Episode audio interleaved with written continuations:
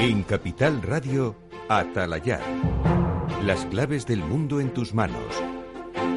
Con Víctor Arribas.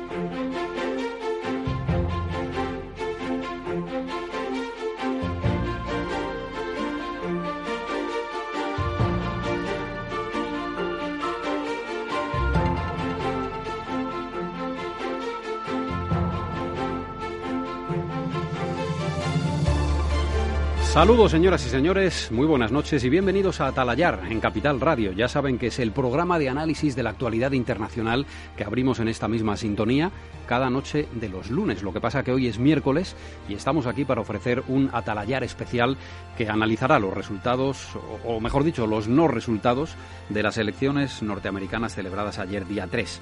Bueno, elecciones de Estados Unidos que esta noche atraviesan una nueva fase de las muchas y muy variadas que hemos visto desde que se cerraran las urnas paulatinamente en cada estado en la madrugada de ayer. De inicialmente una dulce derrota, eso parecía de Donald Trump, pasamos de madrugada a la probable victoria del presidente por su fortaleza en estados clave y de ahí, de ahí al parón a primera hora de la mañana en el recuento, un parón que ha beneficiado a Biden aparentemente porque al reanudarse el aspirante ha dado la vuelta a varios estados que podrían podrían darle la presidencia. Hay que poner todo esto en cuarentena porque ya saben que eh, son porcentajes muy ajustados los que separan a los dos candidatos y no hay absolutamente nada decidido. Los nombres más pronunciados en el mundo en estas últimas horas son Pensilvania, Michigan, Wisconsin, Georgia o Arizona, los estados en litigio. En esos territorios está la llave de la elección tormentosa y crispada que amenaza con trasladar esa tensión a las calles del país. Esperemos que no sea así, que no ocurra así. Y lo peor de todo, el cuestionamiento del sistema que no es capaz de designar de forma clara un ganador. Y no es la primera vez que esto ocurre en Estados Unidos. El espectáculo no ha sido edificante. 24 horas después de acabar la jornada electoral, no hay ganador y el defensor del título está denunciando que le han robado el partido. El defensor de ese título no es otro que el presidente de los Estados Unidos de América. Bueno, las miradas de todo el mundo se han dirigido hoy hacia la primera potencia mundial y la imagen de esa primera potencia no se ha correspondido ni con su historia ni con su himno.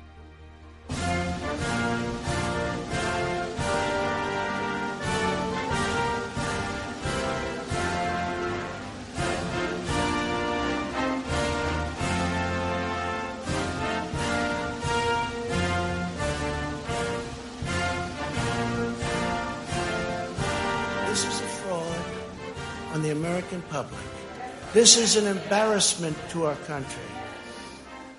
We were getting ready to win this election. Frankly, we did win this election. We did win this election. That's the decision of the American people. But I'm optimistic about this outcome.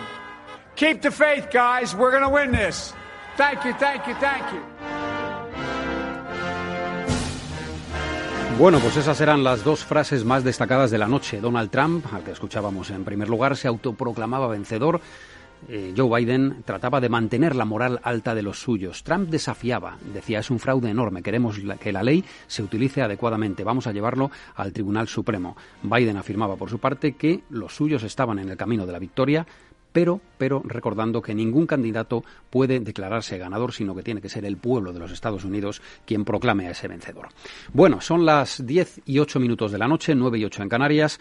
Iniciamos a la, a la, el Atalayar de esta noche en Capital Radio, saludando a Javier Fernández Arribas, director de atalayar.com. Don Javier, muy buenas. Buenas noches a todos. ¿Ha dormido usted o ha dormido poco? Poco, poco pero bueno, es de esas noches que que merece la pena, ¿no? Merece la pena y bueno, informativamente creo que la evolución de los acontecimientos, pues, bueno, nos deja muchas muchas interrogantes de momento, uh -huh. pero algunas certezas y es la democracia debe recuperar principios, valores, comportamientos y actitudes, no ya solo por porque la democracia hay que alimentarla todos los días, ¿no? sino por respeto a los ciudadanos. Yo creo que los dirigentes políticos deben ser respetuosos con las instituciones, deben ser respetuosos con las leyes. Todos eh, entendemos el, el, la legítima ansiedad por el poder, pero dentro de unos cauces, de unas normas, de unas por reglas, supuesto. y poner en duda todo el sistema por simplemente un interés partidista, personal, de soberbia y, de falso orgullo, creo que no le hace ningún bien a, una de las democracias más consolidadas y con más reputación de la tierra, con sus pros y sus contras. Eh, la gente podrá discutir lo que quiera, pero los Estados Unidos de América y su y su democracia, pues bueno, insisto, con sus lunas y lunares y sus soles y, y demás, eh, no puede ponerse en duda porque el señor Donald Trump ponga eh, o sea, no le vaya bien el recuento y entonces siendo además el presidente de siendo él el presidente entonces es, lo más caótico de todo, es, inaudito además yo creo mm. que hay la respuesta de Joe Biden que quizá bueno es un candidato débil desde mi punto de vista pero ha sido acertada. Oiga ni usted ni yo decidimos quién es el presidente de los Estados Unidos, ni siquiera yo diría el Tribunal Supremo, sino lo tienen que decidir los votos de los norteamericanos, ni siquiera los votos de los españoles que todos deseamos. siempre, lo decimos, eh, son los votos de los norteamericanos. Don José Antonio Gurpegui, muy buenas noches. Pues muy buenas noches. Un, gran, un gran placer tenerte con nosotros. Y yo estoy encantado de estar en, en tu programa Pese a que yo no he dormido ni un minuto desde ayer a las 8 de la mañana. Por, ahí ando yo también. roble. un minuto, no, no. Eh, oye, deberían, deberían, por lo que todo lo que cuenta Javier, haber, haber ido más observadores internacionales a, a vigilar la jornada electoral de ayer. ¿Estamos hablando de una república bananera o hablamos de la eh, primera no, potencia? No, enviar observadores internacionales eh, a las elecciones de ayer sería asumir que Trump podía tener razón en lo que estaba diciendo y yo creo que eh, ni, ni de forma activa, pasiva o periodística había que admitir eh, lo que Trump no solo lo que dijo ayer, sino que viene diciéndolo desde, desde hace semanas o incluso me atrevería a decir que un par de meses. Es decir, cuestionar el, resultado de las elecciones no es novedoso de ayer. Lo novedoso de ayer es que yo a mí de Trump, pues la verdad que no me extraña mm, casi casi nada, ¿no? Pero eso de ayer es que una cosa es la campaña electoral y otra cosa es algo ya tan serio como proclamarte presidente de los Estados Unidos de América. Algo.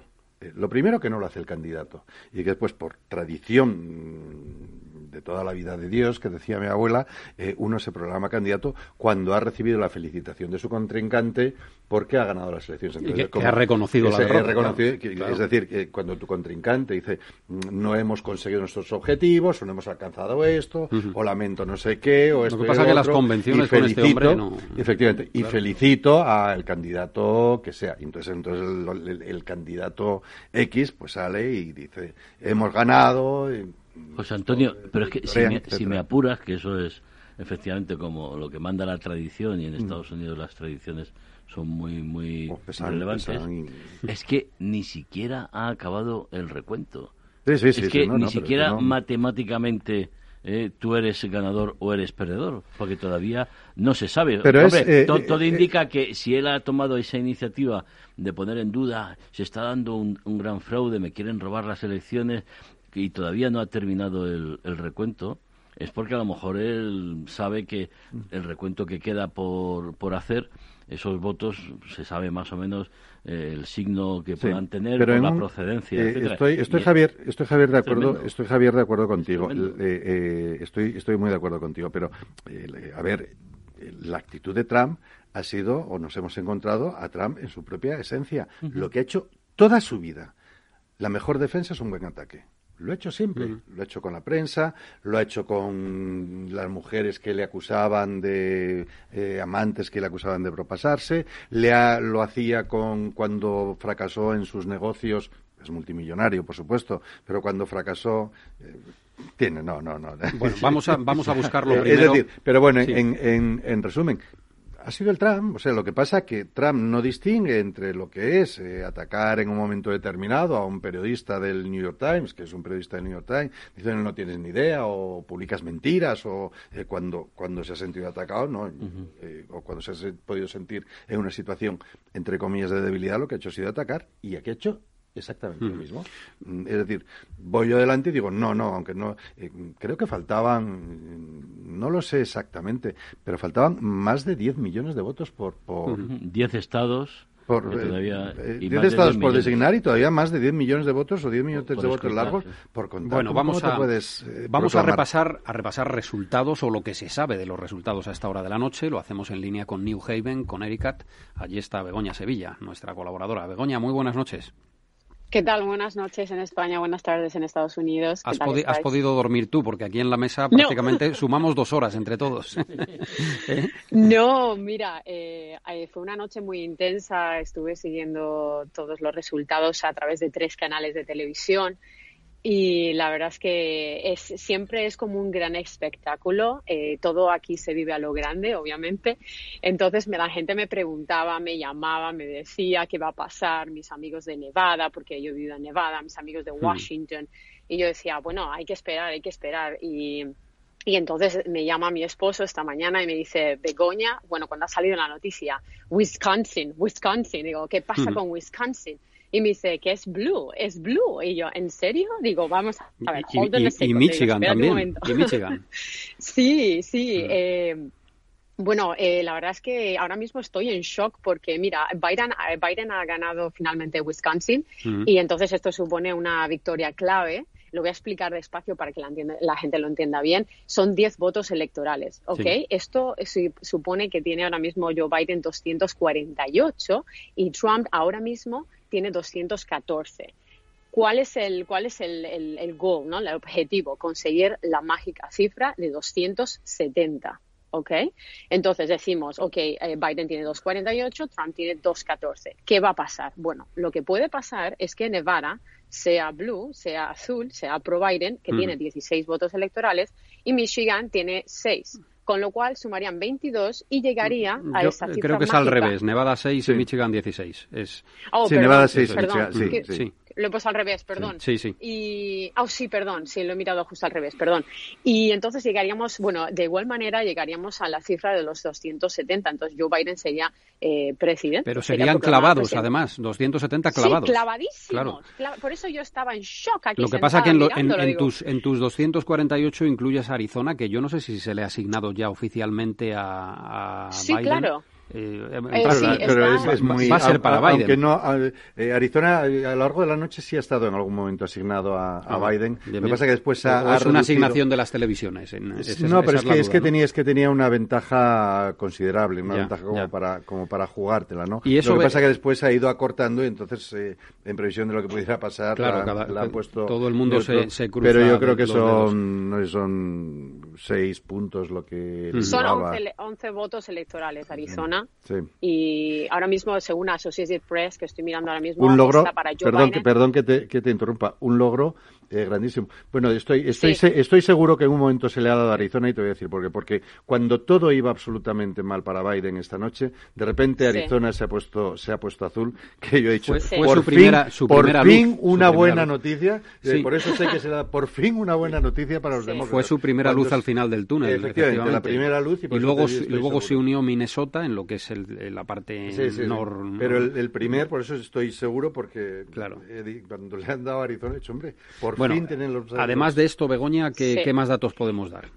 pues mira, hay un montón. Eh, bueno, eh, si consigue los 270 ya es ganador y no necesitaríamos hablar de Pensilvania, que como decías tú, todo el mundo habla de Pensilvania y Georgia, estados clave, y sería proclamado ganador. Pero hay que esperar todavía porque eh, Nevada dice que todavía necesitan tiempo para contar y que por favor no les estresen, que todavía van por el 75% del escrutinio y Pensilvania lo mismo. Y además en Pensilvania hay muchas eh, muchas papeletas que todavía que se han emitido a través del voto por correo que todavía también tienen que chequearse, tienen que mirarse. Entonces, lo más eh, lo más prudente es decir que tenemos que esperar para saber qué va a pasar. Bueno, en, eh, Nevada hay casi un empate, están 49 48. había 8000 había 8000 votos de diferencia. Sí, efectivamente, 588.000 y Faltan en Nevada según y, perdonar si estoy un poco espeso en algún momento, ¿no? Por tanta hora. Eh, pero creo recordar que en Nevada faltaban de contabilizar dos condados, el condado de Las Vegas y el condado, el condado donde se encuentra Las Vegas y el condado donde se encuentra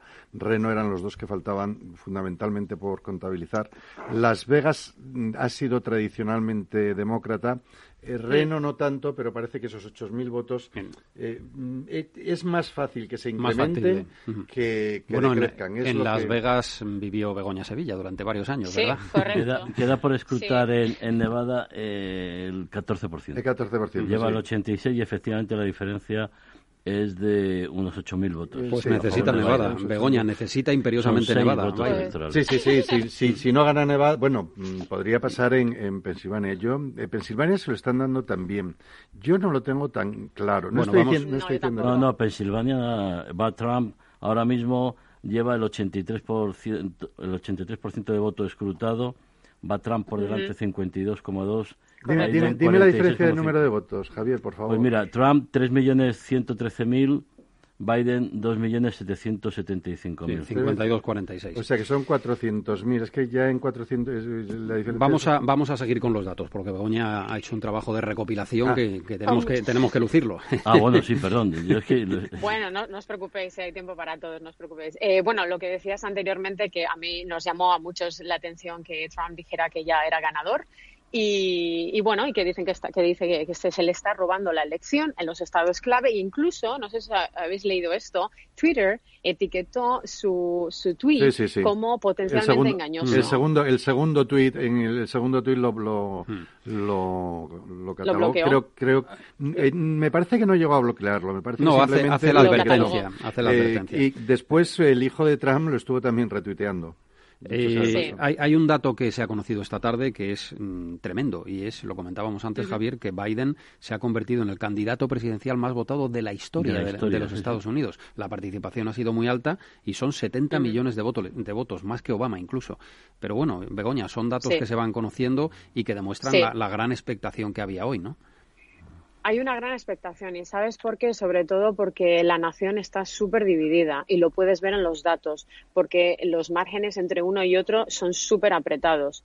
Eh, bueno, aquí, por ejemplo, estoy viendo Wyoming, no es el caso, porque Donald Trump está al 70% con el 97% de escrutinio y Joe Biden al 27%, pero digamos que en las zonas de la costa oeste y la costa este, sobre todo la zona de New England, donde estoy yo, eh, tradicionalmente demócrata. Eh, eh, eh, yo, por ejemplo, he ido hoy a nadar, que nado mucho, y un Mm. señor me ha venido todo desesperado diciendo, ¿puedes creer que Donald Trump está ganando? Y me ha parado en la piscina.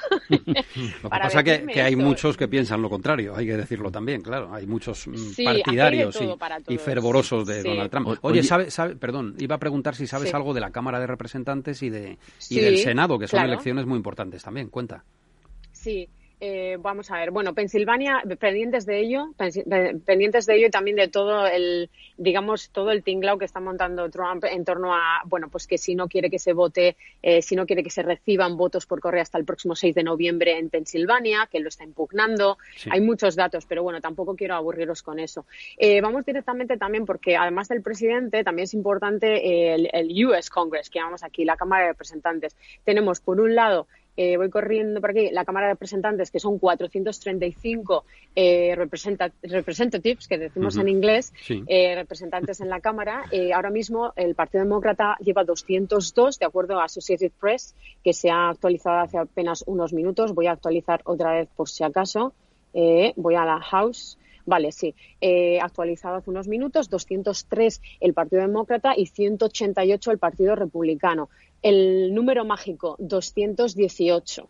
Nancy Pelosi, la portavoz eh, de la Cámara de Representantes, decía que estabas muy segura de que los demócratas iban a seguir eh, liderando Hmm. en, el, en el Congreso. Y bueno, Y- y veremos del a ver Senado, qué pasa. del Senado que sabemos. Muy importante el Senado. ¿Por qué? Porque en el Senado se toman decisiones eh, trascendentales y muy importantes en el país.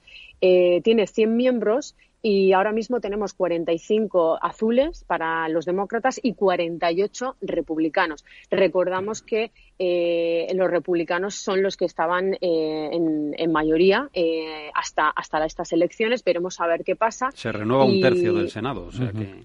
Correcto, Ujú. sí, eso es importante decirlo. ¿Qué es Eh, Associated cumplen- Press? Associated Press, sí. Porque la CNN da 46-47. 46-47 a los republicanos. Sí, 47 O a los republicanos, demócratas. 46 demócratas.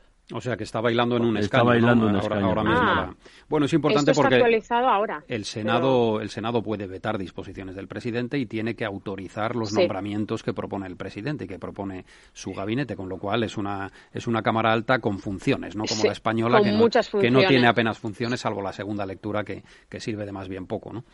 Eh, aquí es, es, es a big deal, que diríamos en inglés, es algo grande. Entonces, tenemos que seguirlo muy de cerca, porque es muy importante el Senado.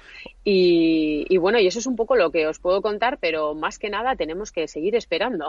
Ya, ya. porque, como Oye, sabéis, sí. No, te Dime. iba, es que quiero introducir una opinión importante a esta hora de la noche Sí. y, y es una voz femenina también, así que eh, nosotros encantados. Es el caso de Alana Mocheri, que ha hecho también una tournée de medios de comunicación en las últimas horas. Nos hemos encontrado de nuevo. no- nos hemos encontrado en todos los medios durante todo el día y que seguro que tiene una opinión del estado en el que se encuentra ahora mismo la cuestión. Alana, buenas noches.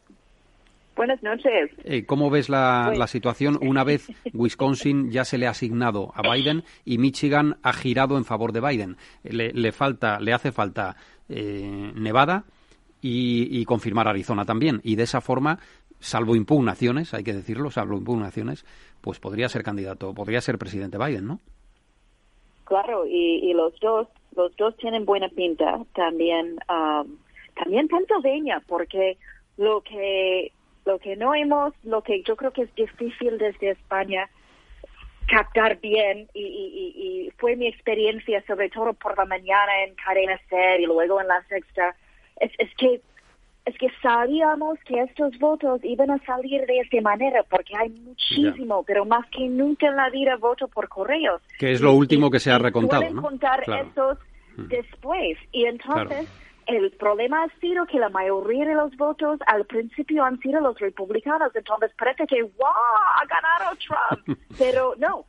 Y, y entonces yo estuve en la serie y como parecía como un enorme Es que ha habido momentos en la mañana, a- Alana, ha habido momentos en la mañana, eso de las 8 de la mañana, que la diferencia en Pensilvania o en Michigan era de 10 y 15 Era puntos a favor de Trump. Claro, Entonces era muy difícil pensar que a las pocas horas se iba a dar la vuelta a esa situación, ¿no? Aunque, aunque tuviera que entrar el voto anticipado y el No, voto por correo, ¿no? era- sí, es, es que si, si mirabas los números y, y escuchabas a los expertos en los Estados Unidos, y, y es que es que eso lo, lo sabíamos que iba así.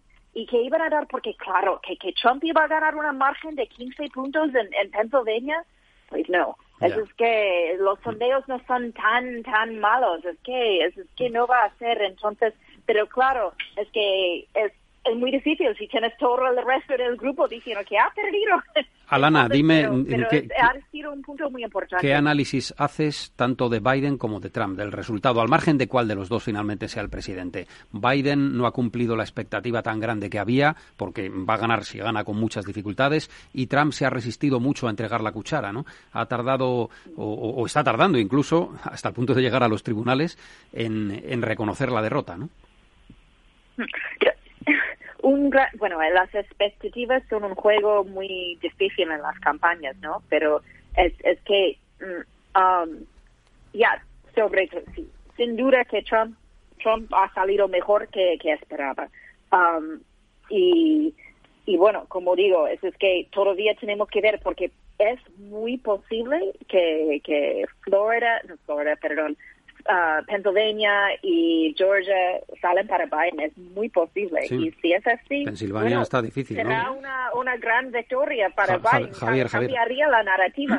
Pero como tenemos este, es que es muy distinto este año, no tiene nada que ver con otros años, con la alta participación y con el alta, alta participación a través de voto por correo, es, es otro juego en esta elección y, y, y entonces es, es como, bueno, estuvimos diciendo, hay que contar los votos como siempre, aunque Trump no quiere, pero esa es otra. Javier. Yo eh, estaba mirando yo antes Georgia, ahora mismo está escrutado el 93% y gana Biden por 60.000 votos y queda un 5% por escrutado. Georgia, que son 16 eh, votos electorales. Y luego Carolina del Norte está más, eh, está más apretado, pero la diferencia también es, eh, es bastante salvable. Carolina del Norte está aquí. ¿Estás seguro lo que has dicho? Perdón, ¿estás seguro Sí. lo de Georgia? A mí, me, a mí Georgia me están dando eh, ganador Donald Trump. eh, Sí, por va, va Donald Trump 70 por set- casi 80.000 votos. Bueno, a- Yeah. a, lo mejor he La resta- CNN, ¿eh? yo estoy Sí, sí, no, no, la eh, CNN, eh, quizá, sí. quizá he restado yo mal. Son eh, 2.398.000, 2.320.000, 78.000 votos. 78.000. En todo caso, A si favor va- de si- Trump. De Trump, sí, no, sí. no, ¿no? es que, A favor de eh, Trump, que has dicho. Biden. Ah, perdón, perdón.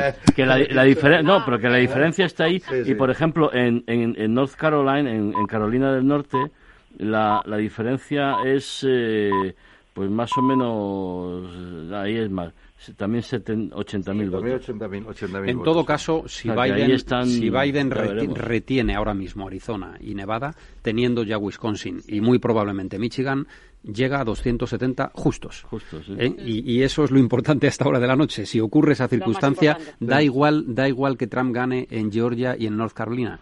Es decir, la- el triunfo es de Biden a expensas de los tribunales. Insisto mucho en esto porque el, el presidente va a ir a la Corte Suprema. Bueno, vamos a despedir a nuestras damas. Begoña, gracias por el trabajo que has Yo hecho. quiero preguntarle una cosa a Begoña. si muy rápido, venga. Sí, claro. rapidísimo. Mira, eh, ha- hace dos o tres horas, eh, viendo la CNN, han dado una noticia de que había problemas con los envíos por correo en, en Michigan, en, en Georgia y en, eh, Wisconsin. Wisconsin. Y en Wisconsin. Eh, eh, es una noticia de la CNN de hace dos horas, o sea que está caliente. Eh, ¿Sabes algo? ¿Has oído algo o- de qué va? Estoy leyendo, no, no, no he leído nada, pero estoy viendo ahora que hace cu- cuatro horas ha salido la noticia en The Washington Post que parece que la data, eh, la, la data de eh, muestra del servicio postal de Estados Unidos que eh, mi- eh, de cientos de cartas con las ballots, con las estas, Sí, podrían las haber papeletas. sido perdidas, papeletas, gracias, eh, para con, con la, eh, antes de la fecha límite de la elección. Es decir, que eso supondría que hay gente que no ha recibido las papeletas y que probablemente no haya podido votar, si es que no se ha acercado a votar. Ah, ah, ah, o sea, que eran, que eran votos todavía no emitidos, no votos emitidos. Eh, si no han llegado parece. las cartas no se puede votar. Eh, tienes que buscarte la vida Vale. para poder votar. Le llaman, le llaman, Ya, ya, le llaman boletas allí, a Boletas, papeletas, sí, sí, boletas. Le llaman ballots. Vale. Sí, No. boletas. Yo estaba- En Latinoamérica, sí, boletas. Yo, yo estaba, estaba en otra cosa y únicamente tenía la televisión puesta porque me interesaban más los datos y todo esto, entonces he visto el titular y no sabía muy bien. Bueno, despedimos a. Begoña y a, y No, a Lana. un- Ha sido un, un solo detalle para esto. Begoña, no Sí. sé si no, es que Dime. hay un detalle que a mí me ha- sobre todo explica lo que es el voto por correo y lo que puede Sí. significar porque en Dakota del Norte ha ganado Sí. un caballero que, que ha muerto hace un par senador, de semanas un senador. ¿eh? Why. ¿Eh? Que murió Pues de como COVID, COVID-19 y Sí. sin embargo ha ganado, ha ganado su, su escaño. Eso, Alana, lo has controlado tú, ¿no? ¿Qué? Que lo has controlado, conoces esa noticia, ¿no? En, en Dakota del Norte, sí, sí. Es que me he perdido, estáis hablando a la misma vez. Ah, no, hablaba, eh, hablaba Javier del caso de un senador, un candidato al Senado, ¿no? Sí, sí, senador, senador. Que, que ha ganado las elecciones después de fallecer, ¿no? En fin, que, que el ¿por hombre murió hace dos semanas y ha ganado. Porque el voto por correo se había Ya, emitido. Claro. puede, puede pasar. Eh, no, no, ha pasado. Y, y él, él ha muerto, Sí, y, pero has- has- y, y ha ganado. Es David and Die. En Sí. Yo conocía- Bueno, curiosidades del Election Day. Gracias, Alana. Un saludo y feliz noche. Que descanses, que lo mereces. Igualmente. Y gracias también a Begoña Sevilla, nuestra, nuestro enlace en New Haven, en Connecticut. Un Gra- placer, chicos. Hasta la próxima, que será, que será muy Y aquí pronto. estaremos. Será muy pronto. Ok, muchas gracias. Un abrazo. Un saludo. Take care. Chao. Bye.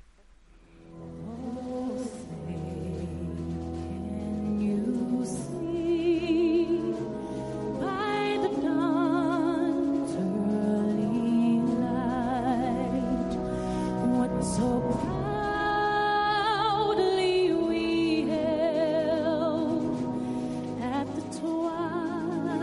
Bueno, va de damas la noche porque el National Anthem, el himno nacional de los Estados Unidos, lo interpreta Beyoncé, cosa que no está nada mal a esta hora de la noche. ¿eh?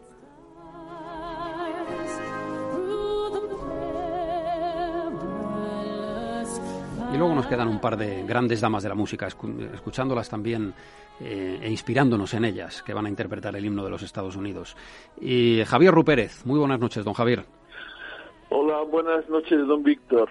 Eh, empezábamos el día juntos y lo vamos a acabar juntos. Mire usted por dónde. Con, Eh, impresión- con impresiones diferentes, me da la impresión, ¿no? sí, sí, bueno, eh, eso es lo bonito del debate ¿eh? y lo bonito del contraste de opiniones y de pareceres. Eh, No, no, no digo, no no, digo lo dice porque- eso, sino que las cosas parecen que han cambiado. en Ah, bueno, claro, claro. En, en relación a en relación a lo que comentábamos esta mañana, perdón, en Antena 3, efectivamente, se ha dado la vuelta a la tortilla, ¿no? Yo, yo quería preguntarle, don Javier, por el fondo de la cuestión, lo que también hablábamos a primera hora. Eh, ¿Qué ha fallado en Biden y en qué ha acertado Trump para que sea tan apretado el resultado cuando las encuestas decían que iba a ser un triunfo claro del, del demócrata?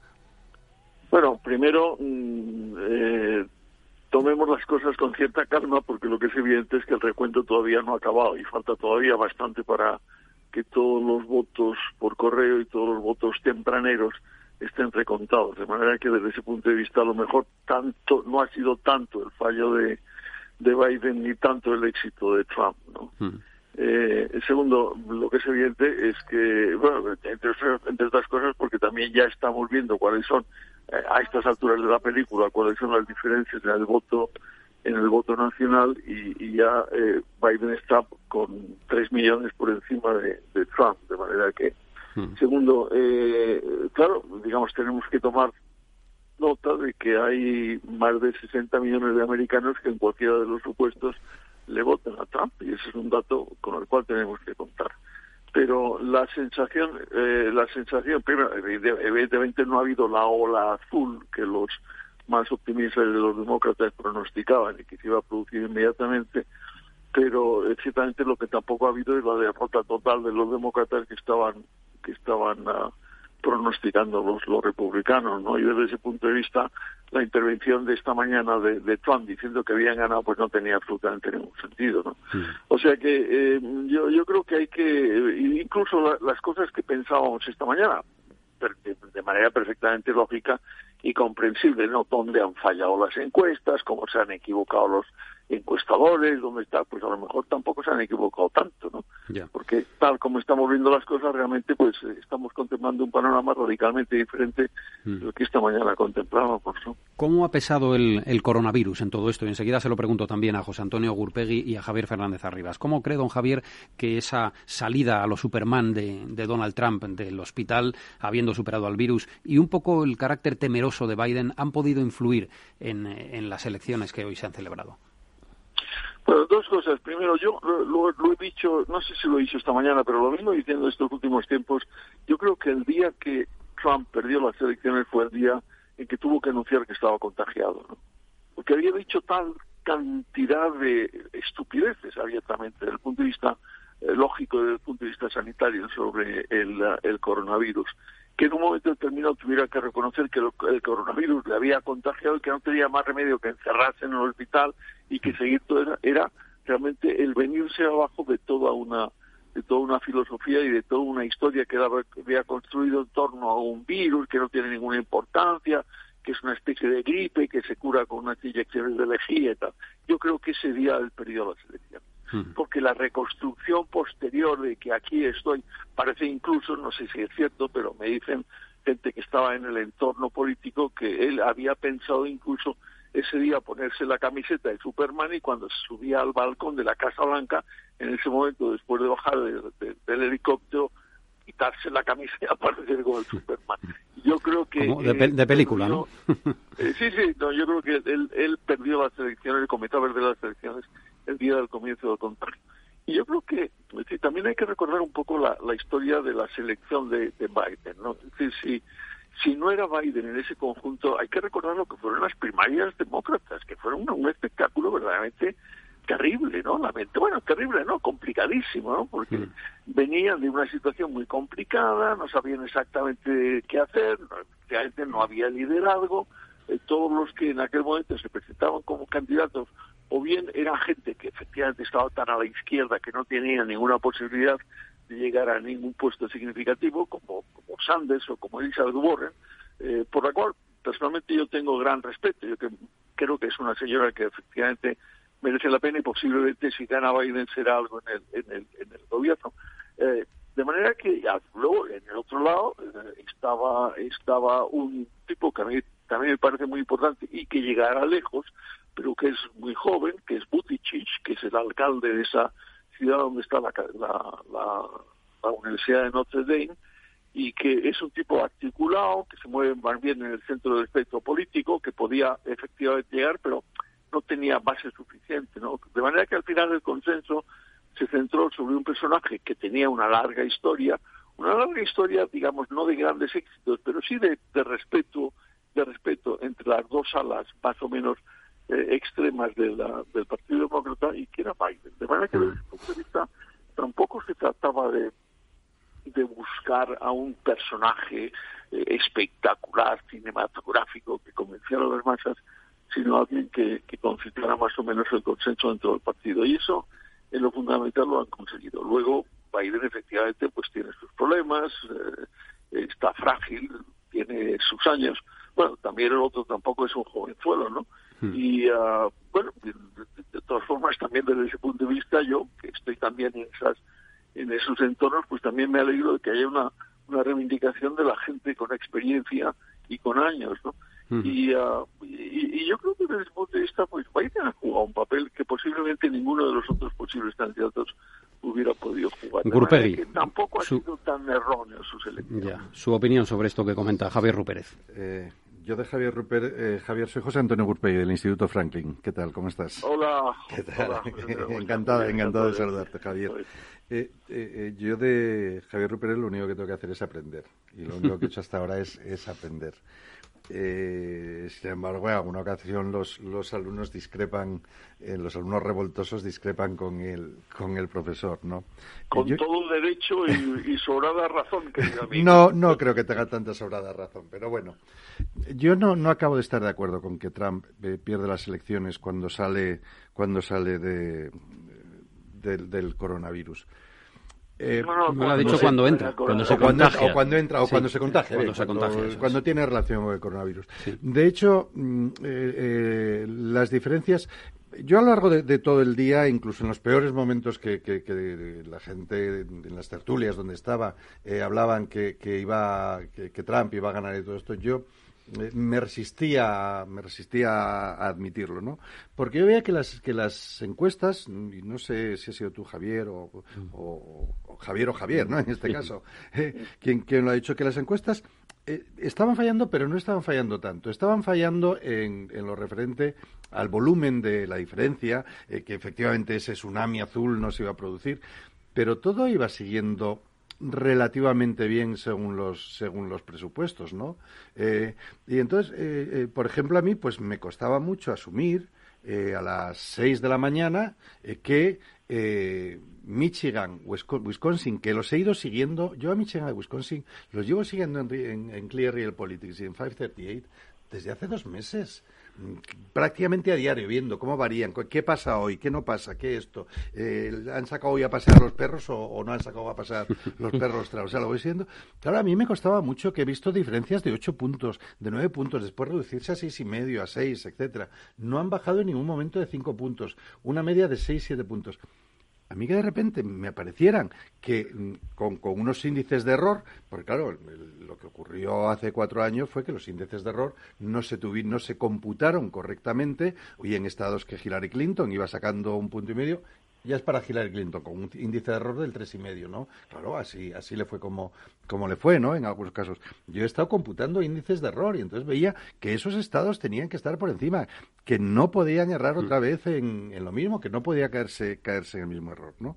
Eh, y, y entonces, y todo eso, eh, eh, Ja- Javier Rupérez, para, para entendernos, eh, eh, lo llevo estudiando muchos meses.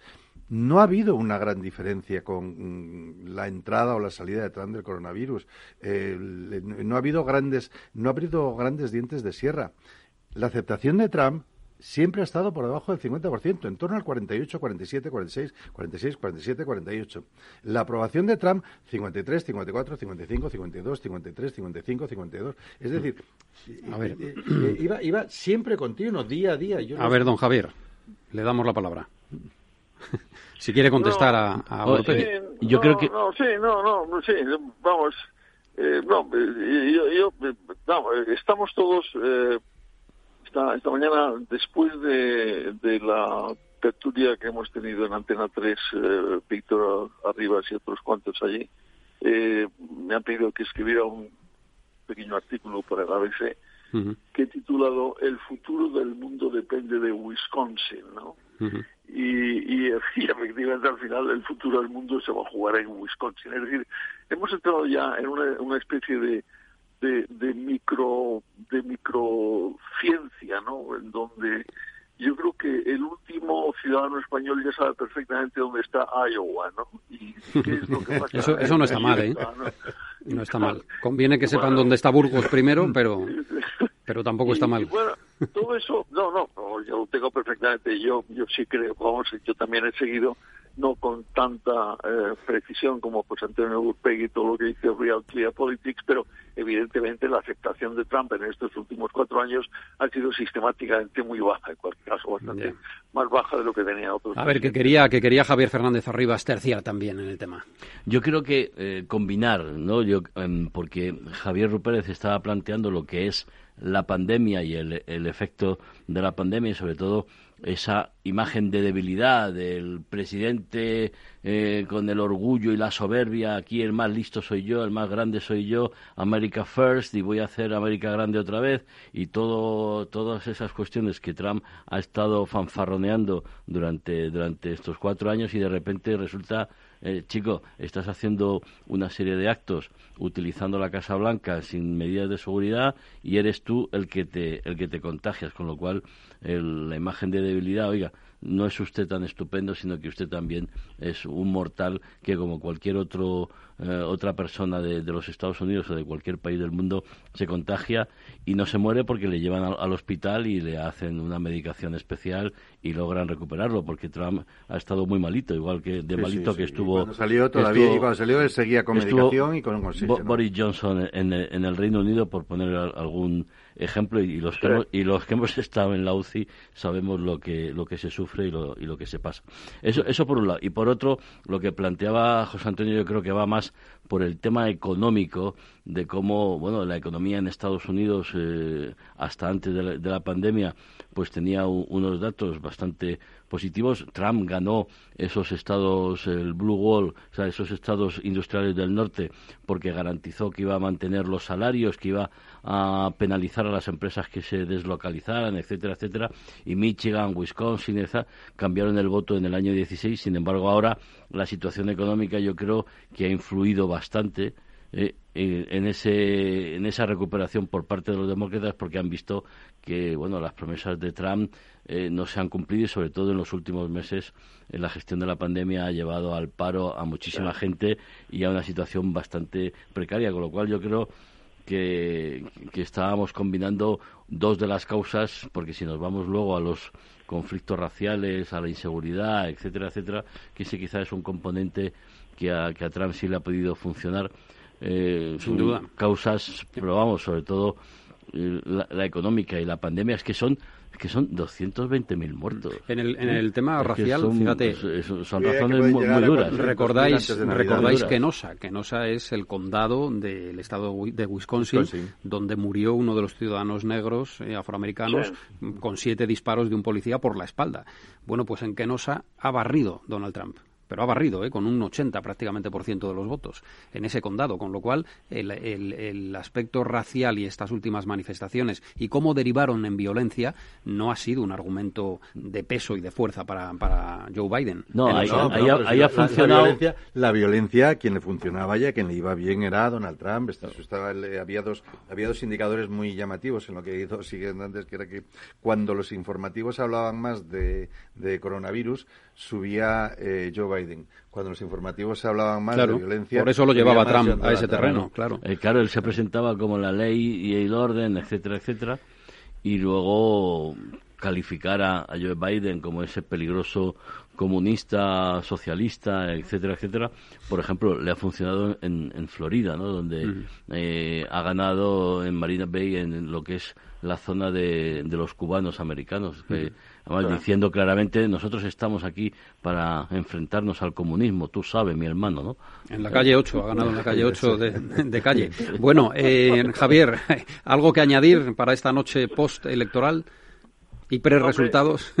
Yo, yo, yo lo que sí eh, diría, eh, y también lo he dicho esta mañana, es que eh, a mí me parece, me parece fascinante el, el examen pormenorizado de lo que está ocurriendo en las elecciones americanas. Eh, todos sabemos lo que todos nos jugamos en las elecciones americanas y, y, y curiosamente, y desde ese punto de vista es absolutamente imprescindible el saber exactamente por qué la gente vota, cómo vota, dónde vota, en qué condiciones estoy viendo en este momento la CNN, incluso deberíamos llegar a ese, a ese, a ese microclima en donde ya hablamos incluso de los condados, cómo se comportan los condados, ¿no? Pero no olvidemos también un poco el, juicio, ¿no? El juicio eh, sobre lo que ha ocurrido, por qué ha ocurrido y, consiguientemente, cuáles son las consecuencias de lo que puede ocurrir, cuáles son las consecuencias de que sea uno el presidente y no otro el presidente. Porque si no, nos quedamos exclusivamente en una especie de juego entre técnicos sociológicos, en donde presumimos de acertar, de no acertar, de saber, de no saber, y perdemos de vista lo que es absolutamente fundamental, que es al fin y al cabo saber que efectivamente eh, Trump ha sido, yo creo que un, un personaje enormemente negativo para la historia del mundo y ciertamente para la historia de, de América y que desde ese punto de vista no era tanto una lucha entre un demócrata y un republicano, no era tanto eh, la, la, la, la contienda habitual entre quién gana eh, Nevada, quién pierde Arizona, sino fundamentalmente una lucha por dos concepciones no ya del mundo, sino pura y simplemente de lo que es el comportamiento político y ético en la dirección del país más poderoso del mundo. ¿no? Bueno, lo, lo eso- dejamos eso ahí, don tenemos- Javier. Eso lo tenemos que recordar. Lo dejamos ahí. Gracias y un saludo. Un fuerte abrazo desde Atalayar. Gracias, gracias a todos. Un abrazo. Bueno, Un abrazo, dos- Javier. dos o tres datos de última hora. Hay que decir que en Michigan ya Trump ha interpuesto ya la demanda para que se detenga el conteo, el recuento de los votos. ¿eh? Ya hay alguna cadena de televisión, eh, como la CNN, que está, está estimando una victoria de Joe Biden en ese estado. Lo decíamos hace un momento, pero todavía de- con carácter no oficial. En segundo lugar, que... Permíteme, de- al hilo de lo que acabas de decir, eh, con Wisconsin, la CNN ha admitido el- el- la, la victoria de, de Joe Biden apenas una o dos horas antes que fuera oficialmente admitida. Sí, bueno, pues eh, seguramente O sea, se que- que confirmará. está- que está para caer. El equipo de campaña de Donald Trump se da como ganador, se da a sí mismo como ganador en Pensilvania. Ha puesto un tuit en el que dice el presidente ha ganado en Pensilvania y acaba de comparecer Joe Biden, el candidato demócrata, ha tenido una comparecencia de unos cinco minutos mm, desde su residencia. Ha dicho que mm, gobernará, en caso de ganar las elecciones, como un presidente de todos los estadounidenses. Ha pedido que se deje recontar el, el- el- el conteo habitual de los votos y que entonces ya se proclamen los resultados. Y bueno, pues ha dicho que va a hacer una comunicación breve y que mañana o pasado los resultados serán ya oficiales y definitivos. Así que Biden todavía no proclama el, el triunfo, como sí lo hace Biden, como sí lo hace Trump, perdón, ¿no? Pero, pero bueno, pues ha sido bastante prudente en esta comparecencia pública que ha tenido hace exactamente cinco minutos. que habría que recordarle al señor Trump que en el año 2016 los votos de Missouri, por ejemplo, se estuvieron recortando, recontando dos semanas después del, de la- del día electoral. Entonces sí le gustó. ¿no? Entonces, claro, como Claro. ganó, pues no puso ningún inconveniente. Bueno, ejemplo, los, ¿no? los jueves a esta hora en Capital Radio se escucha La Verdad Desnuda, y el, eh, perdón, los miércoles, hoy, hoy es miércoles, me adelantaba un día. Eh, y el director es Ramiro Aurina, al que ya saludamos. Don Ramiro, buenas noches. Aquí estamos escuchando esa especie de partido de partido con, con un, el entrenador de uno de los equipos gritando todo el rato Sí. a, a- a los árbitros, a los pobres árbitros, que, bueno, no, directamente eh, parece claro que Trump no es un demócrata, ¿no? No, no es un demócrata. No es un demócrata, no me refiero al Partido Demócrata. Es cómico como a la que empieza a perder intenta romper la baraja, tirar la mesa, Hmm. eh, tirar los, las fichas de dominó. Bueno, es un poco triste. Lo que pasa es que la verdad esta mañana en otro programa parecía que, que el pescado estaba todo vendido a favor de- del presidente Trump y bueno, y ahora la verdad es que hay partido, ¿no? Se ha dado la vuelta. parece-. Claro, parece más fácil ahora mismo si hubiese que jugarse los cuartos, casi sería más eh, trampas aparte, casi sería más más sensato jugárselos a favor de Biden, lo cual sin entrar en, en los gustos políticos de los americanos para nosotros españoles y europeos sin duda es es mejor, ¿no? ¿Qué, qué aspecto destacarías, Ramiro, de, de lo que ha ocurrido en las Hombre. últimas 24 horas? A mí lo que me parece interesante es que si desaparece Trump de escena, eh, si llegara a ocurrir esa cosa, que yo sería buena por muchos motivos, pero en particular a, a los efectos de los españoles desaparece uno de los grandes referentes del populismo, porque aunque el populismo español bueno, sí, una parte, o sea, Vox, que también es populista, se siente bien representado por Trump, pero, pero Podemos, que en realidad se parece mucho, pues seguramente mm, se quejaría amargamente de esa comparación. Pero el hecho de que desaparezca uno de los grandes referentes del populismo mundial empezaría a llevar, a mi, a mi entender, las aguas a su cauce, ¿no? Ahora mismo tener a Trump enfrente el populismo y, y en particular el podemismo en España necesita, necesita como, como, como, como el aire necesita referentes populistas. En España, sin duda, el, el, el, el motor que le realimenta cuando parece que se le va a calar el coche es, eh, es Vox, ¿no? Sin entrar en, en ideologías, es evidente que se realimentan mutuamente.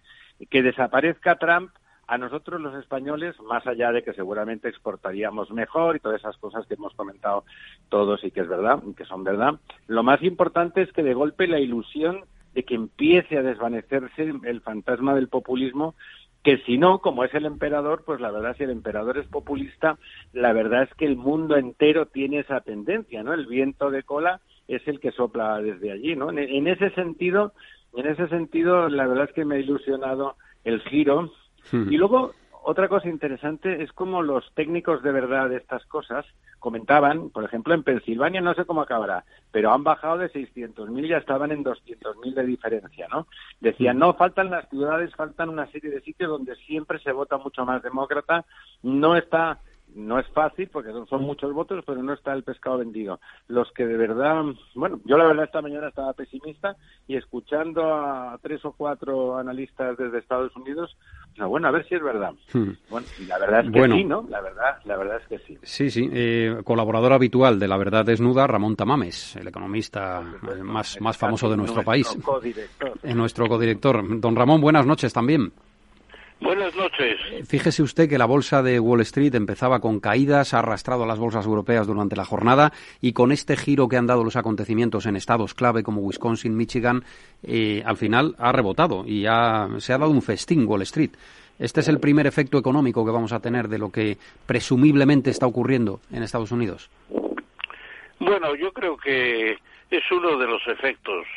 Eh, la bolsa eh, últimamente, sobre todo en Estados Unidos, no se está comportando, como se decía antes, como un barómetro de la realidad económica. No, casi no tiene nada que ver porque se estaban hundiendo los parámetros de productivos y distributivos, etcétera, y en cambio la bolsa subiendo, subiendo y subiendo, alcanzando los máximos históricos.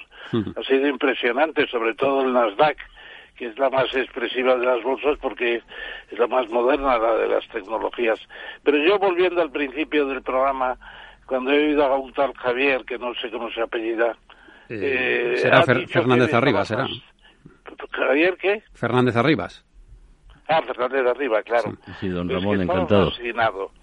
Y yo también estoy fascinado por la por la experiencia norteamericana y no me extraña nada. Ya se fascinó en 1830 y tantos Tocqueville cuando fue a Estados Unidos un francés a investigar cómo funcionaba aquel país y escribe de la democracia en América. Democracy in Y es un libro que se cita continuamente. ¿Por qué? Porque dice en ningún país del mundo se tiene una sensación de la democracia como existe allí, con la división de los tres poderes, allí Montesquieu no ha muerto afortunadamente, y con toda una serie de capacidades extraordinarias. Y además el federalismo, pues es auténtico, porque al fin y al cabo fueron los trece estados después de la independencia de Estados Unidos, los trece estados, que son las antiguas trece colonias, que deciden formar una unión de los Estados Unidos, la, la Constitución de mil, 1787, y, y precisamente tenían la posibilidad de unirse o no. Eh, por ejemplo, Delaware tar- tardó más de dos años en incorporarse y otros estados también se lo, con- se lo pensaron. Aquí hacemos un federalismo a base del Estado central que cede poderes. No, allí la Constitución es lo que los estados cedieron a la Federación. a la Usted ve, don, don Ramón, ve, ve una, una vuelta, al- en caso de que Biden se confirme que, que va a ser el presidente, ve una vuelta a eso que llamamos el multilateralismo en el tema económico, es decir, No, que, que que las relaciones comerciales vuelvan a su cauce. Las, las cosas que, que Trump ha tratado de romper, de destrozar, y ella, la primera es el multilateralismo, como usted dice, o libre comercio, o incluso con una palabra más antigua, libre cambio. Él ha destrozado la Organización Mundial de Comercio, que ha dejado de funcionar prácticamente. Luego, en otro multilateralismo importante también, la proliferación atómica ha avanzado mucho. Denunció los tratados con la antigua URSS, con Rusia, actualmente, y, y puede decirse que el tratado de Corea no se llegó a firmar y con Irán pues se denunció. O sea, el, Sí. el- el- el avance No, rompió el acuerdo con Irán, ¿no? atómico sigue. Y luego tenemos las relaciones con la Unión Europea, eh, pues eh, despreciando la Unión, e incluso viniendo a darnos lecciones aquí a, a Europa a decir qué teníamos que hacer. Y luego el rearme, el gasto militar es impresionante y yo diría que las migraciones están por regular eh, en una nueva situación porque se ha llegado a un nacionalismo extremo y por no seguir, porque supongo que tendremos más rato para hablar de la tecnología, los avances de China, el avance espacial de China, etcétera, etcétera. Ramiro, Ramiro, Ha destrozado ¿te quiere- muchas cosas y ha puesto Estados Sí, no, Unidos nada, al apuntar margen del que liderazgo. sé que- El medio ambiente. que- que a Ramón El medio ambiente le- también lo tengo. A, Eso a ver, dejemos hablar a Ramiro, que hablando todos a la vez no... que se ha marchado del tratado de, de París de 2015 y Bi- Biden, si, si se confirma, pues inevitablemente tendrá que volver antes de final de año. Ramiro, ahora es tu palabra. Nada, aprovechala. justa- Justamente eso, que el- el- el- una de las cosas más graves que había hecho en el plano no militar o tal era salir del Acuerdo de París. Era una cosa, vamos, cuando ya está más que claro que, que- que el efecto de cambio climático está siendo significativo en todas las áreas, que saliera a Estados Unidos era, además de cómico, era grave. ¿eh? Era grave, no deja de ser la primera potencia mundial económica y en producción de, de contaminación. Y, seguro que, que Biden, los demócratas, hoy por hoy tienen clarísimo que eso no puede ser y sería una de las grandes consecuencias positivas también, ¿no? La vuelta de Estados Unidos a los acuerdos contra, para luchar contra el cambio climático. Mm. Bueno, eso parece probable, ¿no? En caso de que Biden sea el presidente, Gurpegui, Sí, que, sí, probablemente, que- que probablemente. eso ocurra, ¿no? Eh, a ver, tiene que, tiene que, eh, eh, más allá de que sea, estoy, estoy muy de acuerdo con, con Ramón Tamames y con lo que ha dicho, mm, pero más allá de, de, eh, de que se ha marchado de todas estas, eh, no hablemos de la ONU, eh, eh, eh, De- la OMS, la Organización de la Mundial de la, de la Organización del Mundial Comercio, de la Salud, de la de comercio, etcétera, etcétera.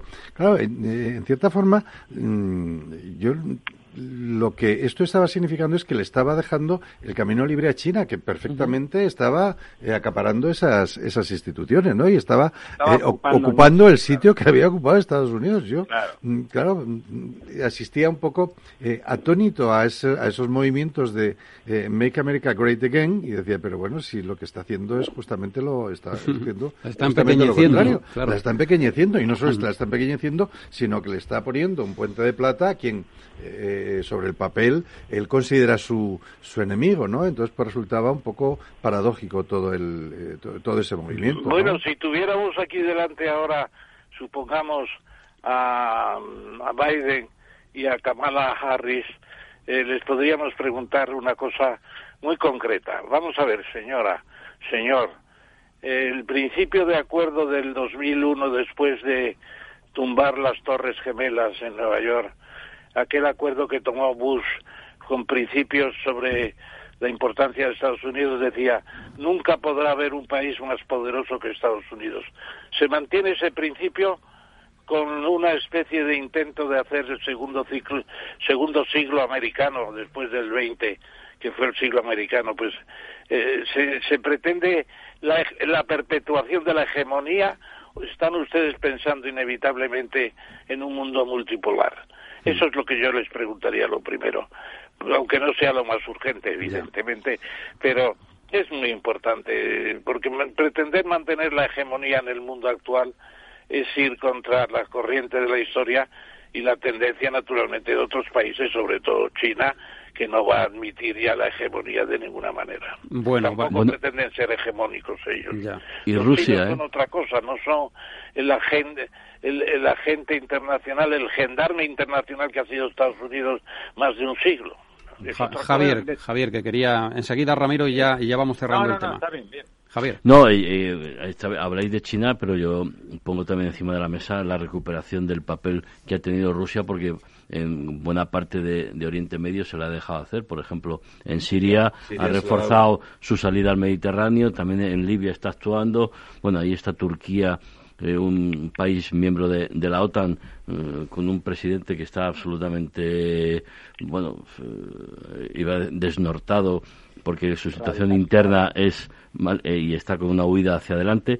Pero yo creo que ahí, en cualquier caso, eh, si, si Joe Biden gana la presidencia, los cambios eh, se van a hacer poco a poco. Yo creo que ahí lo que es el establishment norteamericano Sin duda. irá poco a poco eh, tejiendo otra vez esos lazos de- del comercio internacional, pero pero eh, lo que no va a cambiar, y eso el profesor Tamames eh, lo sabe mejor que yo, la influencia de- del sudeste asiático en, el- en la economía mundial es la que es y Europa, si no espabila, no va a recuperar ese eje, Sí, estoy, a ese ver, eje estoy de, acuerdo. de- y de hecho- influencia. ¿no? Y, y- y de hecho, ya con, ya con Barack Obama, eh, el, centro, el centro gravitatorio el centro gravitatorio fue cambiando un poco de, de las relaciones transatlánticas con Europa hacia el eje, hacia. Eso- Ramiro, eso, eso está claro. tienes la última Pero- palabra en esta parte del debate. Hay cosas, hay cosas eh, que sí que, que aprovecharía Biden y los demócratas si, si llegaran al poder,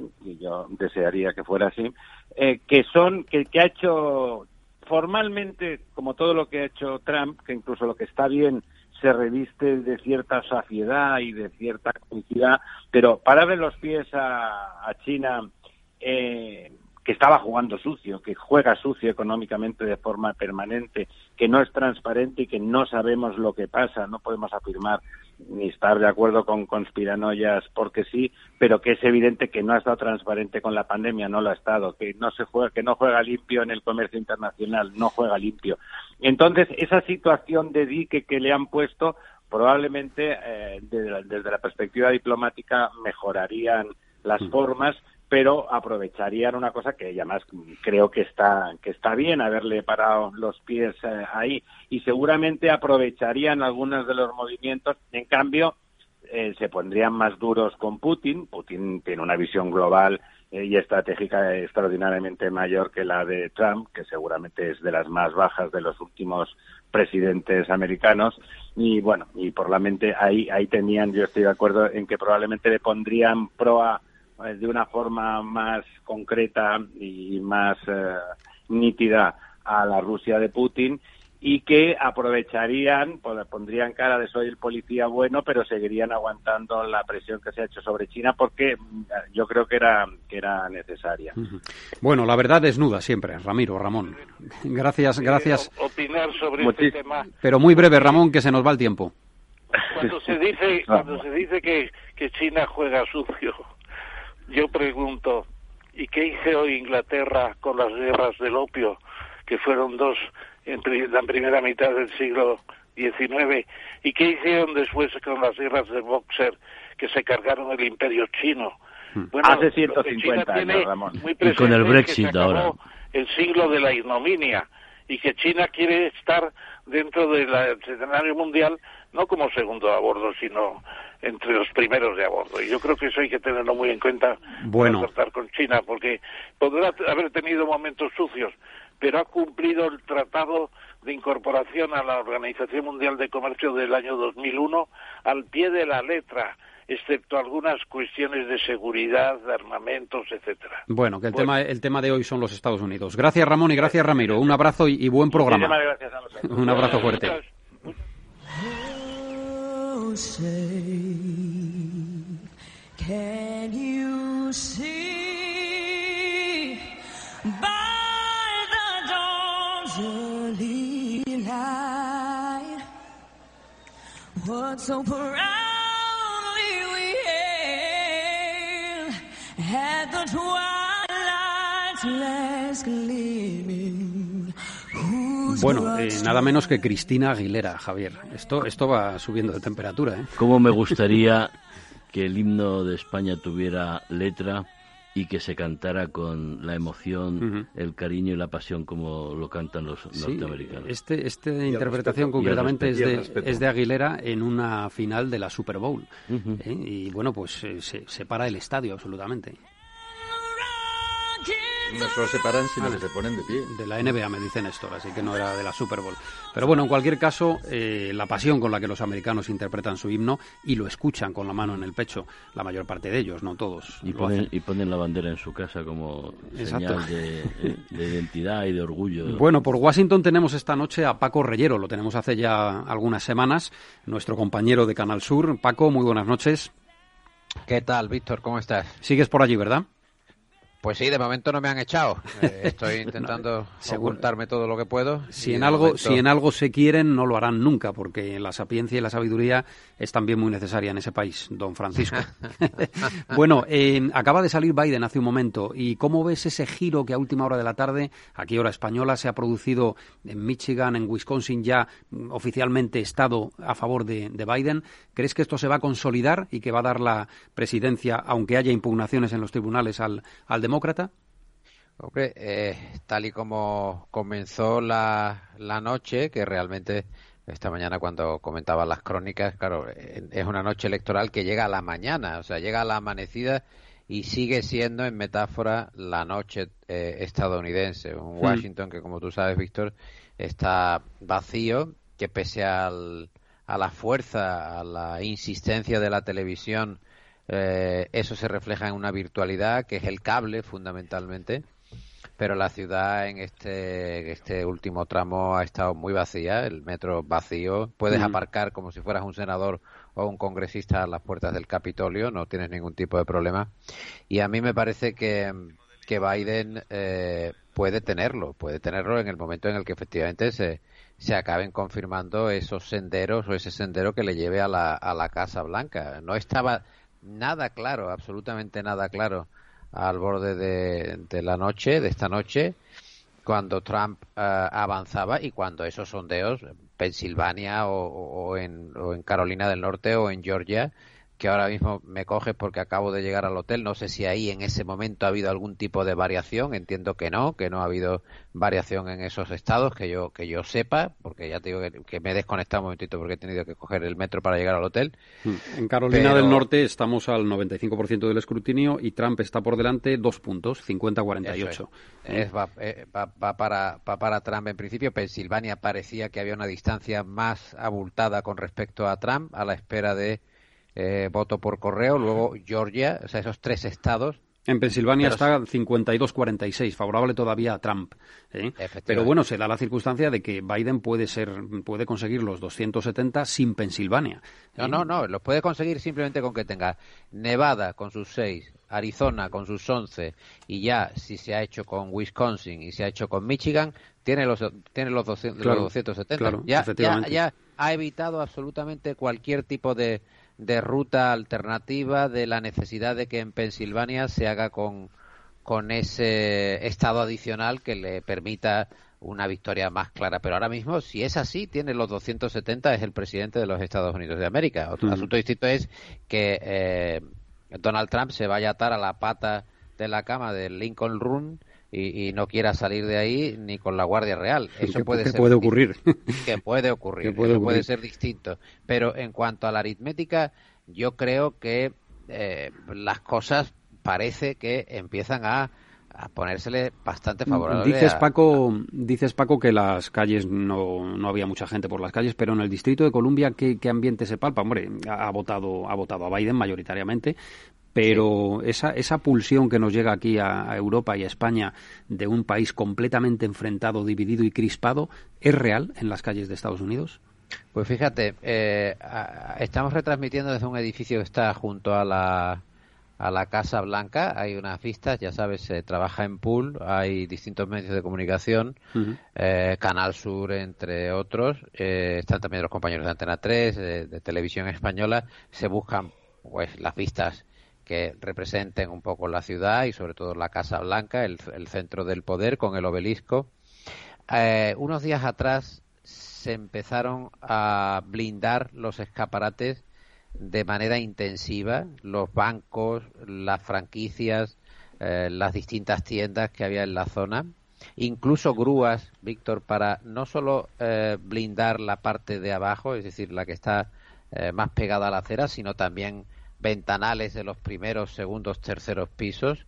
Hubo una manifestación hace unos días que parecía que iba a ser más violenta de lo que fue. El Hotel Adams, que sabes que está también cercano a la Casa Blanca estaba eh, vallado, ha estado vallado, incluso alguna iglesia. Luego empezaron a aparecer en los eh, tablones con los que se ha blindado eh, al comercio o la banca algunos grafitis, algunos grafitis naif que, hablan de, de paz, de amor, de amistad, de concordia, con lo cual hay una fin, hay un, un, cierto bamboleo en, en, el estado de ánimo. Es verdad que se ha reiterado que ha habido una compra de, armas, que ha habido un repunte en la compra de armas, no se sabe con qué intención, pero ah, a mí me parece que lo importante en la democracia es que el ganador acepte y recoja la victoria sin venganza y que el derrotado eh, no la asuma o no asuma la derrota sin eh, ejercer o en este caso ejerciendo la violencia. A mí me mm. parece que sería lo idóneo. Sin duda. Eh, te pedimos, Paco, que permanezcas un minuto porque quiero preguntarle a José María Peredo también un par de cuestiones en esta noche post-electoral, pre-resultados, que es la que, como lo estamos definiendo. José María, buenas noches. Hola, muy buenas noches. Universidad, Universidad Europea de Madrid, catedrático. Eh, eh, las maniobras de Trump para evitar que se proclame el triunfo de Biden, ¿crees que llegarán, llegarán a, culminar su objetivo o esto ya parece, parece que no lo frena nadie?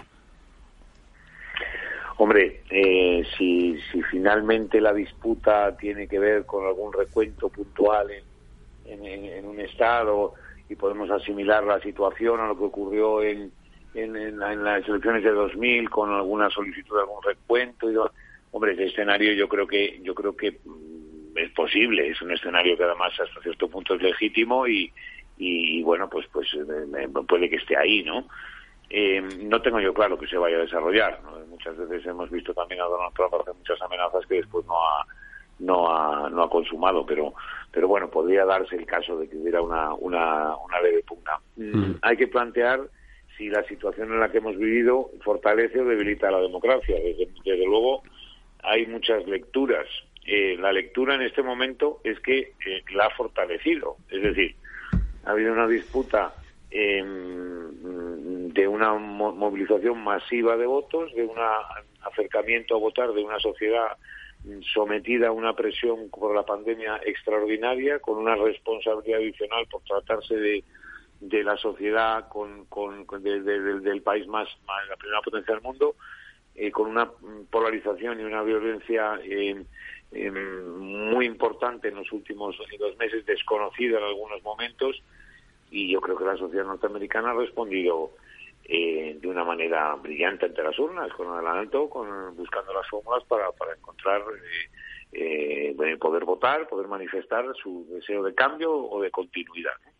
Por consiguiente, a partir de ahora, yo creo que los líderes deberán de estar a la altura de esa, de esa circunstancia. No digo yo que vayan a estar, pero evidentemente eso habrá que valorarlo. Esa frase de Biden de hoy no elegimos al presidente Trump, ni yo, elige el pueblo norteamericano.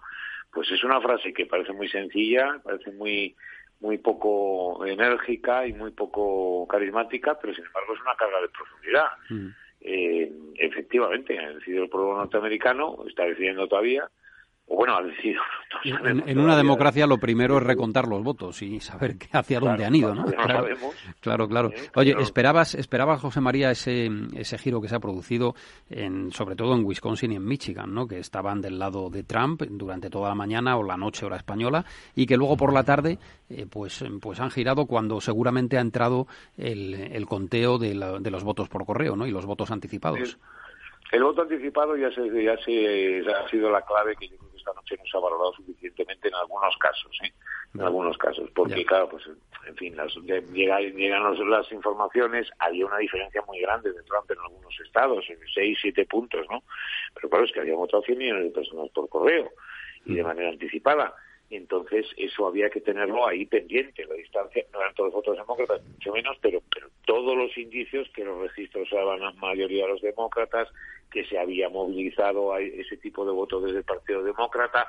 Eh, bueno, yo creo que todos los indicios hacen apuntar que podía producirse todavía eh, alguna alguna modificación. De hecho, lo ha dicho Biden en la primera comparecencia, quizá la mejor comparecencia que ha tenido en toda la campaña, y sin embargo la salida de Trump, salida al escenario y salida de tono del presidente Trump, pues ha querido yo creo que también manifestar, o por lo menos no sé si se ha querido, pero ha puesto de manifiesto que tenía muchas dudas sobre hacia dónde iba el proceso.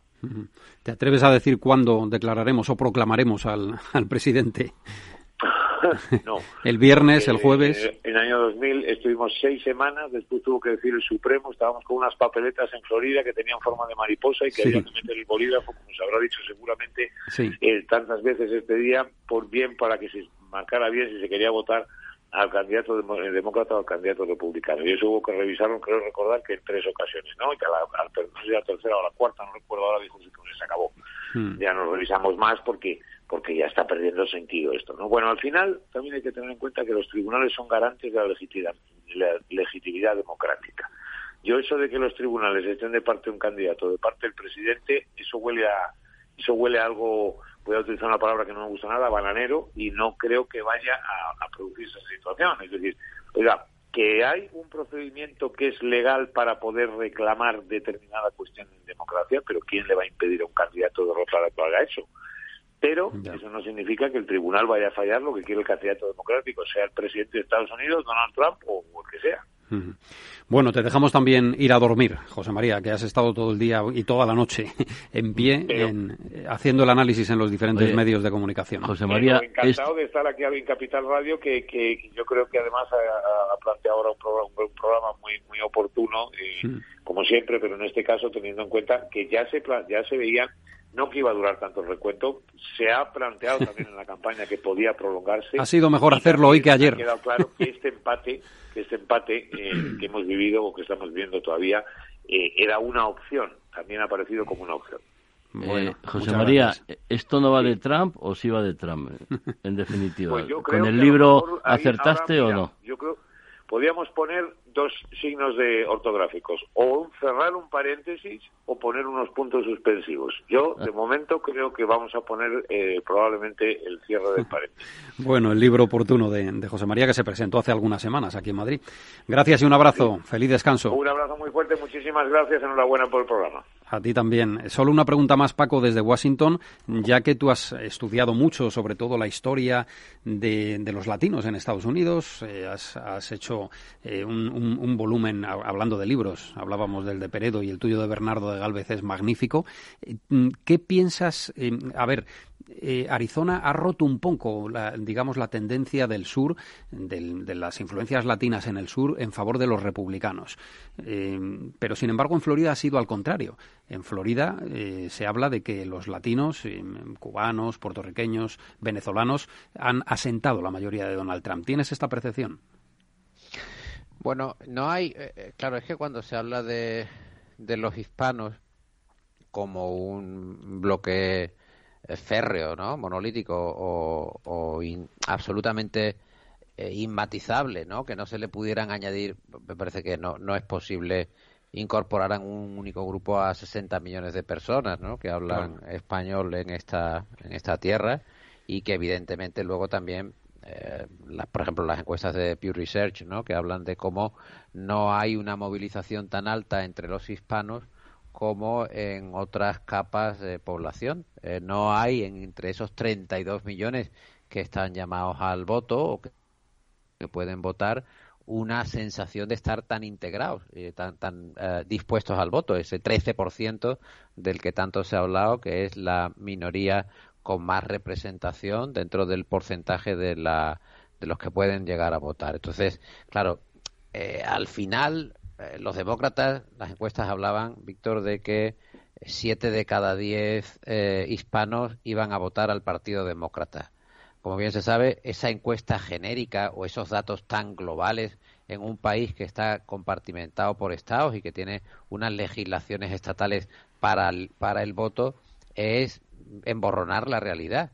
Porque tú cuentas de Arizona eh, se contrarresta con Florida, donde Donald Trump ha hecho una campaña masiva en las últimas semanas en, español, con anuncios en español, sin importarle, obviamente, eh, la carga de crítica que pueda haber tenido a acabar con los derechos de arraigo, a acabar con los sueños de los dreamers o tener a menores separados de sus padres hasta 545 después de haber pasado la frontera, eso no tiene nada que ver para que una parte importante de la población de Florida se identifique con la causa republicana, entre otras muchas cosas, por su discrepancia con el régimen cubano y acabe apoyando a Donald Trump porque consideran que es el candidato que mejor puede llegar a cumplir las expectativas. Es que en esos anuncios decía Donald Trump, soy el que va a ayudar a cumplir tu sueño americano. Hmm. Y los anuncios en español, claro, si tú eso lo contrarrestas o lo, o lo contrapones con construiré el muro, eh, no haré ninguna concesión a aquellos que vienen a tomar nuestra riqueza, eh, parece absolutamente contradictorio, pero he ahí un poco eh, la virtud verdaderamente desconcertante de Donald Trump para ser capaz de llevar tantas cosas contradictorias a un mismo tiempo. Fíjate, cuando ha reconocido o cuando ha querido reconocer o cuando se ha querido atribuir la victoria, un momento antes estaba diciendo que el sistema era fraudulento. O sea, tú dices que el sistema es fraudulento y a la vez te atribuyes la victoria es verdaderamente desconcertante. Sin duda, sin duda. Bueno, Paco, lo tenemos que dejar ahí porque el tiempo se nos echa encima. Gracias por ayudarnos desde Washington a comprender mejor lo que ha ocurrido en las últimas horas en la primera potencia mundial. ¿eh?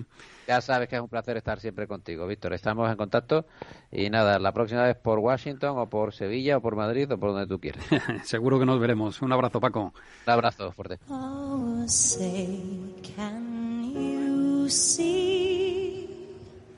by the dawn's early light.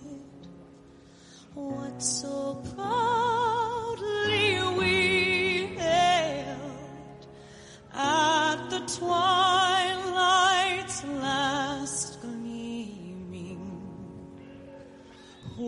Bueno, pues aquí está Lady Gaga. Era la última interpretación del himno nacional de los Estados Unidos que nos quedaba. Aquí sí, en una Super Bowl. Eh, y bueno, yo no sé si nos falta alguna, Javier, pero las grandes divas de la canción norteamericana, Beyoncé, Lady Gaga, están, han estado en nuestro programa. ¿eh? Así que no, no te quejarás hoy, ¿no? No, hombre, llamaron y, dijimos que sí, que encantados, que, estaban disponibles. Que las haríamos un hueco y que cantan bien y entonces que daban la talla para poder estar en Atalayar, en Capital. bueno, en las primeras páginas de los periódicos norteamericanos que esta mañana o esta tarde, hora nuestra, la mañana de ellos, recogían sobre todo la palabra suspense, no se sabía qué iba a ocurrir, van a ir mutando, todavía no tenemos las primeras páginas ni del Times de Nueva York ni del Washington Post, pero eh, suponemos que van a ir por ahí, ¿no? Porque el suspense se va desvelando poco a poco porque Joe Biden está apuntalando los votos necesarios para eh, ser elegido presidente de los Estados Unidos. Ya decimos siempre, con todas las reservas, porque los porcentajes son mínimos y son muy estrechos y hay estados de los llamados key states, los estados llave, que podrían girar en, un último momento, en una última pirueta y volver a pasar a manos de Donald Trump. Así que nos vamos a dormir muchas horas después, José Antonio, pero nos vamos a dormir todavía con la pequeña incertidumbre de quién es, de quién es presidente, ¿no? Sí, ahí está, ahí está Nevada, que, que bueno. Nevada lo tiene fácil Biden allí, ¿no? Eh, yo creo que sí, pero bueno, pero ahí Son los seis votos que le convierten en presidente. Los seis votos que le convierten en presidente, ¿no? Y, soy, pero hay solo 8.000 votos de diferencia. no, eh, no, nos ocurra después en lo que ha ocurrido antes, ¿no? De, de, de otro diente, un nuevo diente de sierra. Todo parece indicar que efectivamente pues será, será Joe Biden, pero bueno, eh, hasta el rabo todo esto. Esperemos, esperemos. Antes y ahora. Javier, últimas palabras. Pues este 4 eh, de noviembre. Pues eh, como en el fútbol, hasta que el árbitro no pita el final del partido, no puedes dar por ganado el partido. Y en este caso, ahí Biden lo ha vuelto a reiterar en su segunda aparición desde que cerraron los colegios. Paciencia, vamos a dejar que esto funcione, hay que contar los votos, que para eso está la jornada electoral, para que los ciudadanos puedan votar y se puedan contar los votos y quien gane pues ejerza eh, democráticamente el, poder y el compromiso de la representación que le han otorgado los, los ciudadanos. Entonces, eh, eh, Trump sigue hablando de fraude, Giuliani creo que en Pensilvania está insistiendo en el, en el fraude, con lo cual está enrareciendo el, el ambiente y esperemos que, bueno, cada uno haga, haga su trabajo y, y que nadie sea capaz de entorpecer y sobre todo eh, enturbiar las aguas que puedan provocar con actos de violencia que yo creo que sería lo, peor. Creo que hay el, establishment, que es el centro de poder en los Estados Unidos, eh, aunque Trump muchas veces intenta saltárselo, va a imponer la cordura y sobre todo que se cumpla la ley y las reglas se lleven a cabo y, que se recuente y el bueno, que gane pues presidente. Ahí lo dejamos. Gracias Javier, gracias José Antonio y a todos ustedes. Hasta una próxima ocasión desde Atalayar en Capital Radio. Un saludo y feliz noche a todos.